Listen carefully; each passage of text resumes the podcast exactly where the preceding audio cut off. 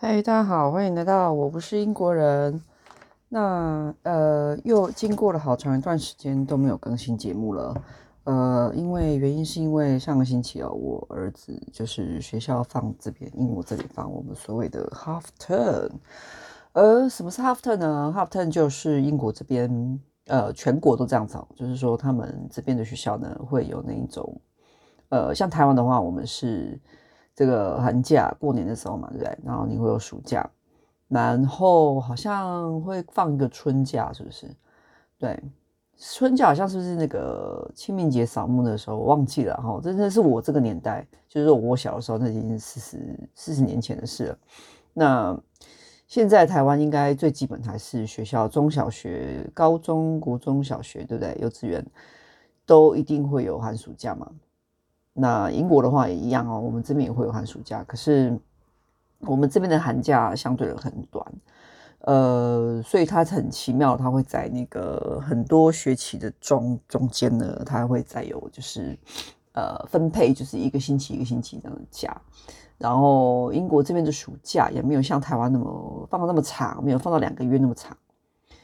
呃，他们这边就是比较妙，他们就是把比如说一样是两个月的暑假，对不对？英国这边就只放一个月，然后另外一个月他把它平均分散在这个学期的中间，然后每次就是放一周这样子，这个叫 half term。那好，所以我儿子上星期就是放放假这样子，所以我们就过了一个忙碌但是很充实又很快乐的一个礼拜。嗯，每天早上我们都去上游泳课。然后下午我就安排一些其他活动，我可能会带他出去。下午还有一天是我带他去看了一个一场表演，然后他也很喜欢。然后我们还有去逛街啊，或者说去吃他喜欢吃的东西啊。然后就是只有我跟我儿子的母子时光。然后，但是相同的，我也因为呃这一整个星期都必须要呃又回到全职妈妈这个角色，所以我就完全没有自己的时间。当然了，我在那个星期的中间，我有一点点，呃，有一些时刻，我内心会觉得，哦，天哪，我真希望我可以，呃，有一点自己的时间，即便是拿来发呆放空也好，但是完全没有，所以我也，我也就连工作也没办法做，所以我就整个星期就很全心投入在跟他玩吧，陪他，然后他也陪我啊，我觉得他是我最好的朋友，他真的陪了我去很多地方，嗯。呃，这星期呢，我又回到正轨了，就是说儿子也上学，然后老公外出上班，然后我在家里上班，呃，所以所有的工作呢，就大家都有回到正常的轨道上了，这样子。嗯，今天这一集呢，重点不是在聊英国的教育制度哦，今天这一集其实我想聊的是斜杠人生这件事情。那其实我我在很长时间以来啊，我都很少跟别人去聊到我自己真正很内部的东西。那举例说明，比如说像我的信仰啊，或者是说我个人的，应该这样说好了，我是一个没有宗教信仰的人。那但是我的核心价值，我信仰的核心价价值是什么呢？那自然是有自己内心的一套，但是我极少跟别人聊到这些东西。我说没有，应该没有吧？可能唯一就只有跟我老公聊过吧。对，那这个为什么会这样哦？一来是我的性格吧就不太容易展现，呃，比较内部深度的我吧。那另外一部分是因为我曾经在求学过程中被霸凌过，所以我就变得比较习惯不把自己内心真正的想法讲出来。但是因为最近受到蛮多启发了吧，就突然觉得，其实好吧，其实也是可以跟别人跟别人讲。那如果有缘的人听到他跟我是，呃，就是相同属性的人，就会物以类聚嘛。那这样的人听到了，就一定会觉得，哎，对，真的就是。他们或许也是跟我一样，想跟我的方向是一样的。那如果真的听不下去了，他我觉得那种人应该也不会听到这，应该就会切掉了吧，或是根本不会来听。嗯，所以好讲斜杠人生，它是跟我一个核心的价值，就是我的一个价值观，我的应该也可以说是一种信念、信仰吧，有很大的关系。那这个都是在我就是快要接近四十岁，我才去慢慢去体会出来的。在我二十多岁，在那个最年轻气盛的那个中间的当下，那个我是没有什么感觉的，嗯。所以好，我的核心的信仰价值其实就是我非常的认同这个因果轮回这件事情，然后我也相信这个东西跟宗教没有关系，因为我其实花了大概有十年的时间在探索灵性这件事情上面，以及生命啊、死亡啊这些东西。那在超这十年的过程的中间，我最最研究最多的就是轮回这件事情，然后嗯，所以他并不是说我一接触到我马上就全信哦，我我花了这大概这十年这样子走来，我中中西方全部都去找，我全接触，从书然后到这个跟大家一样网络上的的资讯、别人的文章，然后到 YouTube 的影片。嗯，这些全部一起，然后我去理出了一个我自己觉得对我很有用的一个一套，就是信仰价值系统吧，这样说好了。呃，但是这跟宗教是没有关系的。嗯，我我本人到现在还是，呃，不愿意把我自己放入任何的宗教，因为就是我个人的选择，这样对。但是我是相信，呃，因果轮回。然后这个东西其实真的，大家不要觉得都是跟佛教有关。其实这个东西在西方呢，呃，在我接触这些灵性的东西之后，发现非常广泛的被讨论，而且非常多人知道这个是怎么一回事，然后也非常多人认同这个其实就是宇宙的一个运行的一部分，它跟宗教没有绝对的关系。宗教只是说，可能 maybe 在几千几几百年前或更久久远以前，就有人已经有人有人发现这一套运作的系统，然后拿来分享给别人听，告诉别人就这样子而已。嗯，好，所以这跟斜杠有什么关系哦？就是说你可以听看看，然后其实我觉得每一个人都是有斜杠的能力的，也就是说每一个人都可以。呃，拥有不同的可能性，这样说，不要说专长，就是可能性。那这个一部分也是我们的灵魂不断的在选择，因为你们啊，我我自己本人也一样，我们大家来到这个地球这个修炼场，我们我们有自由的意识，自由的选择权，可以去选我要做什么。我想要干嘛？我想要从事什么？念什么科系？干嘛干嘛？但是你有没有发现，大家也都会常常会讲一个东西：天分，天分，天分这个东西。对，那对我来说，天分其实没什么了不起。说实在话，如果有人称赞我说：“哎，你就是在，比方说讲话方表达方面，你就是很有天分，你就是很会讲。”哎，那我会告诉你，这真的没什么了不起，因为这有可能我在过去的。可能一上一世或者上上世，或可能连续三世以上，或者很多很多很多数不清的的这个投胎这个轮回的生命里面，我都一直有在做这种跟讲话有关的工作，或是我有去学习，或是我我真的就是，甚至我在教别人也有可能。所以，所以这个东西每个人都一样啊。你身上有什么天分、天赋，是你就是做某一些事情特别的容易、无师自通的，有可能都不用人家教你，也不用人家告诉你干嘛，你就是很会，然后你也得心应手。先不论你喜不喜欢哦，这个跟你爱好没有什么关系，但是就是一个我们所谓的天分，对，就是这样。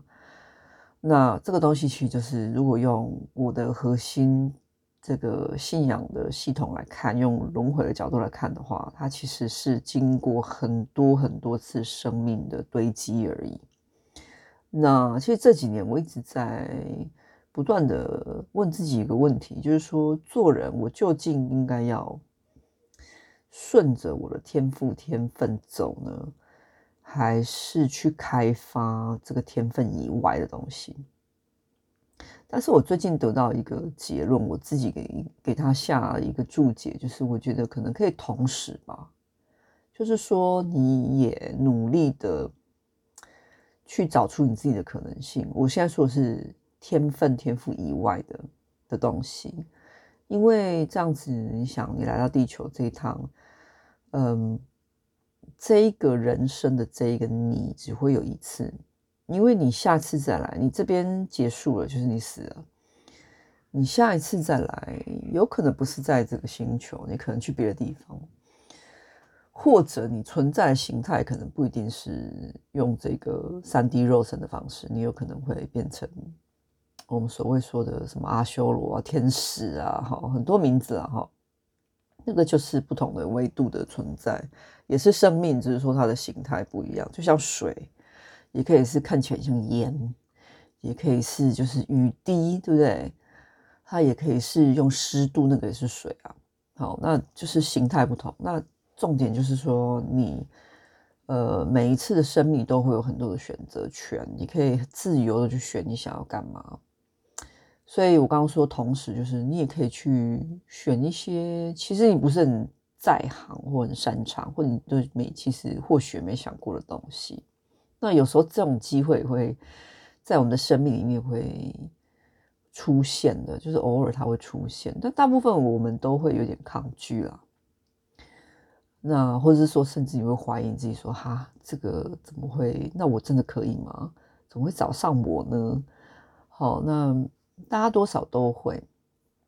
所以斜杠这讲到这边，我就给一个例子好了，就是说我。其实，在二十几岁的我，那个时候的我，嗯，应该说，我觉得每一个人在你人生的二十岁到三十五岁这十五年间吧，我觉得每个人都是在自我探索。每一个人，因为那个时候是你，如果说你身体比较没有任何的障碍，就是说你就是我，我的意思是普罗大众，嗯。如果你身体有其他的障碍或其他先天的其他的状况的话，那你会走上别条发展的路，你的路会跟其他多数人不一样。可是我现在讲的就是像我这种比较普通的平凡人，就是多数人的话，我发现我们在这二十岁到三十五岁这个中间，其实都是在自我探索。然后那个时候的你，嗯，体力呀，好。各方面其实都在，可以说是最好的状态吧。可是你的灵魂在那个时候却不见得是哦，因为那个时候的你还在摸索自己是怎么回事，我自己是谁，然后你的成熟度也还不够。然后如果你有读大学的话，你可能也刚脱离大学，没有毕业没有多久，刚入社会，所以。一切都是属于一个萌芽期吧。那像我的话，我曾经在那一段时间的我曾经从事过，呃，举一个例子，我曾经从事过室内设计的行业，大概三年左右。然后，嗯，我摸透了，也熟透了他们的游戏规则。在这边，我就不去就是戳破人家行业的那个。潜规则跟一些游戏规则哦，因为觉得这样子有点不是很道德，嗯，但是我可以告诉各位为什么会离开，嗯，原因其实很大部分在于他跟我的内在的那个灵魂想要的东西是不一样，是有点相左的，所以我没有办法接受这个东西成为我的就是未来几十年的这种职业吧。所以我就觉得这不适合。然后二来是我曾经在那里面受过性骚扰，但是它不是什么很严重啦，它是一种就是被工人开玩笑的拿一个那个一个木工，他拿着一个木头，然后就从我的屁股上打下去，然后他就觉得这样，他就觉得我很可爱，他觉得这样很好玩。然后，但是我其实很不舒服。后来我就去跟我老板讲，我老板人也非常的好。他就带着我，然后当场就是去跟所有的在场的工作人员，包含那个人，讲清楚说，请你不要这样，请你尊重尊重别人，好，就把这件事情。那这个只是一个导火线啊，这个中间从事这个行业的中间，我有发现，身为女性在台湾，你要从事室内设计行业，你的诸多的对女性不友善的部分，包含潜在的很多的危险。呃，因为你在工地里面穿梭，其实那一种场域，在这个行业里面，多数的工作者都是男性。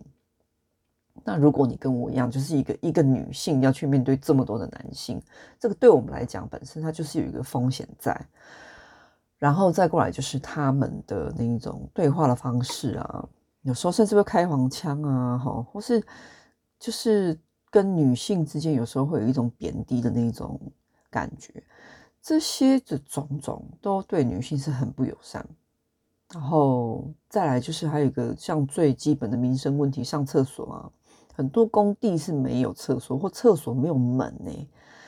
啊，我现在其实回头想想，觉得还好，那个是在台湾，因为在台湾你知道吗？台湾就是一个这么妙的地方。除了到后期，Seven 真的开始到处都有都有给你，超商里面的都有给你厕所啊。呃，以前是还有加油站可以去。最坏最坏，我觉得台湾的人大部分都蛮好的。你只要去某一家店跟他说：“拜托，我给你借一下厕所。”真的怎么样怎么样？大部分的人都会借你啦。所以这就是我在这个行业里面看到的，我觉得非常不适合我的地方。那当时我只是一个二十几岁的女性，二十几岁哦，二十六七吧，对，大概就是这个年龄，所以也不是说非常的年轻，年轻到那种对什么都不知道也没有，也出社会一段时间，但是就觉得这个东西，我这个我刚刚提的这一大堆真的是不太适合。那。所以从那边开始，而且这个是我所谓的斜杠哦，就是我一路我就是一直在找寻。我觉得每个人都会，然后你在二十几岁的时候，你都一直在找寻，到底什么适合我，什么是我要，什么是我不要，大家都会。那有些人会去找，有些人会放弃掉，有些人他可能就是啊，找也没有什么意思啊，干嘛？他可能会动这个念，可是他可能不会行动。那我就是那个一直会行动的人，可是我发现，在那段时间的我哦，就是被当时所认识的那些人，他们就带给我一个很强烈的想法，就是说一定要成功，一定要变得很有钱，一定要很有名，或一定要怎么样怎么样。我的周围就充满了这样的人跟声音，这样子。那。所以那个时候的我就开始在这个摸索、自我探索的过程中，透过这些职业，透过这些工作，他他就开始让我变得很讨厌自己，因为我就觉得我自己是一个很失败的人，因为我既没有钱，然后也没有名，然后我也没有办法像那些呃大家总是在讨论的那些台面上的人这么厉害。那个时候，你被这个价值观给。这种声音给淹没了，你就会开始自我怀疑，然后就会开始很讨厌自己。但是我现在到了这个 四十几岁的年龄，我回头看，其实如果你也是一个你在听的人，你也是一个二十几岁，然后你刚好也在经历这种摸索期，请相信我，我觉得摸索的过程是蛮重要、蛮必要的。然后斜杠是每一个人都具备的能力，只是你有没有行动而已。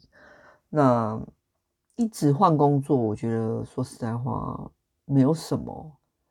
呃，不像别人会觉得啊，换工没有定性啊，做一做走了怎么样？我觉得这都是一个摸索的过程。那你总有一天会找到一个最适合你的位置，无论它是什么样形态的工作，因为人最终还是要工作嘛，对不对？那。除非说有些人的条件比较特殊了哈，他真的可以就是一辈子都不用上班，你不用工作，也不用创业，什么通通都不用，也有这种人啊，嗯。